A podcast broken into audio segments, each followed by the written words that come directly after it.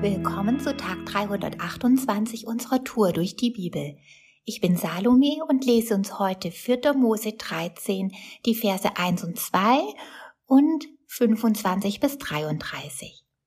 Und der Herr redete zu Mose und sprach, Sende dir Männer aus, dass sie das Land Kanaan auskundschaften, das ich den Söhnen Israel gebe.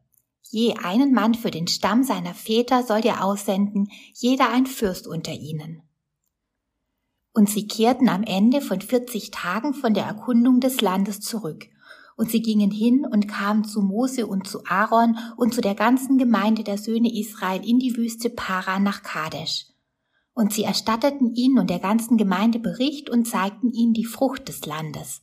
Und sie erzählten ihm und sagten, wir sind in das Land gekommen, wohin du uns gesandt hast. Und wirklich, es fließt von Milch und Honig über, und das ist seine Frucht.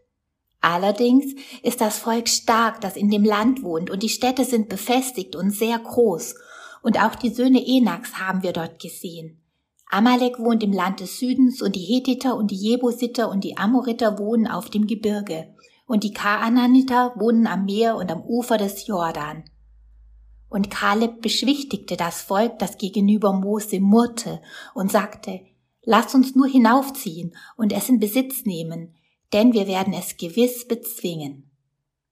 Aber die Männer, die mit ihm hinaufgezogen waren, sagten, wir können nicht gegen das Volk hinaufziehen, denn es ist stärker als wir.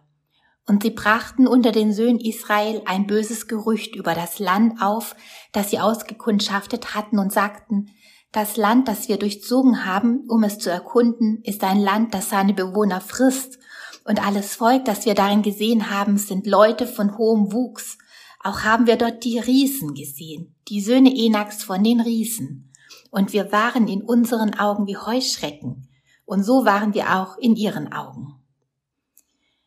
Ja, das Volk Israel ist kurz vor dem Ziel, dem verheißenen Land. Die Israeliten hätten jetzt einfach vertrauensvoll mit Gott weitergehen können. Sie hatten Gottes rettende Macht und seine Fürsorge gesehen und viele Male gehört, wie Gott sein Versprechen bezüglich dieses Landes wiederholt und bestätigt. Aus 5. Mose 1, wo unter anderem auch das Geschehen von diesem Kapitel im Rückblick nochmals beschrieben wird, bekommt man einen kleinen Einblick ins Herz Gottes dazu. Dort wird Gott als ein ganz vertrauenswürdiger Vater beschrieben, der Israel wie einen Sohn auf seinem Arm trägt, wie ein kleiner Junge, geliebt und geschützt, hat Gott Israel bis hierher durch die Wüste getragen.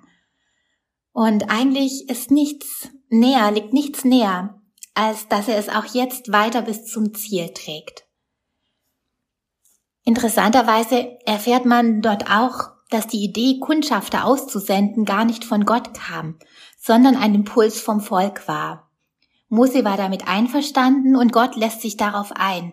Vielleicht ein bisschen so wie in der Situation, als das Volk unbedingt einen König haben wollte. Es ist so, als wenn Gott sagen würde, eigentlich hatte ich es anders gedacht, aber wenn ihr unbedingt wollt, werde ich euch schweren Herzens diese Lernerfahrung machen lassen.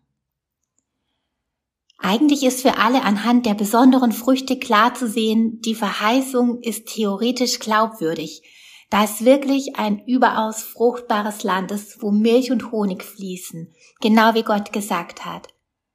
Deshalb wären auch die anderen Realitäten wie befestigte Städte und Riesen nicht weiter ein Grund, die Umsetzung von Gottes Plänen in Frage zu stellen. Und doch haben zehn Kundschafter eine negative Zukunftserwartung im Hinblick auf die Landeinnahme und verbreiten Angst. Die tragischen, folgeschweren Auswirkungen ihres Berichts für ein ganzes Volk und eine ganze Generation, wie auch ähm, das in den nächsten Kapiteln noch genauer gezeigt wird, fordern mich heraus, echt darüber nachzudenken, was sage ich und was bzw. wem vertraue ich. Weil auch wenn ich in die Zukunft dieser Welt und auch meines persönlichen Lebens blicke, stoße ich auf Riesen und in deren Zusammenhang meist auch auf ein Gemisch von Realitäten und Gerüchten. Ganz praktisch möchte ich mich heute warnen lassen, einerseits selbst zu übertreiben und Gerüchte in Umlauf zu bringen und andererseits diesen mehr Glauben zu schenken als Gottes Wort.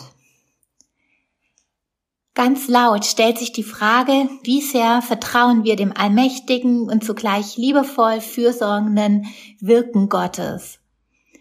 Vertrauen wächst in der engen persönlichen Beziehung mit ihm beim Beten, Bibellesen und mutigen Umsetzen davon. Ich liebe es, wie es in Daniel 11, Vers 36 steht, das Volk, das sein Gott kennt, wird sich stark erweisen und entsprechend handeln. Sei heute neu ermutigt, dem leuchtenden Vorbild von Kalebs Vertrauen in die Hilfe und in die Treue Gottes zu folgen und deine Stimme zu erheben, wenn Murren, Angst und Unglauben das Klima in deiner Familie, deinem Freundeskreis und vielleicht sogar ab und zu in deiner Kirche bestimmen wollen. Wenn wir unsere eigenen Einschätzungen und begrenzten Sichtweisen den Wahrheiten und Verheißungen Gottes unterstellen, macht er uns frei und so richtig unerschrocken zum Weitergehen in die von ihm geplante Richtung. Also, wenn Riesen auftauchen, triff eine gute Entscheidung.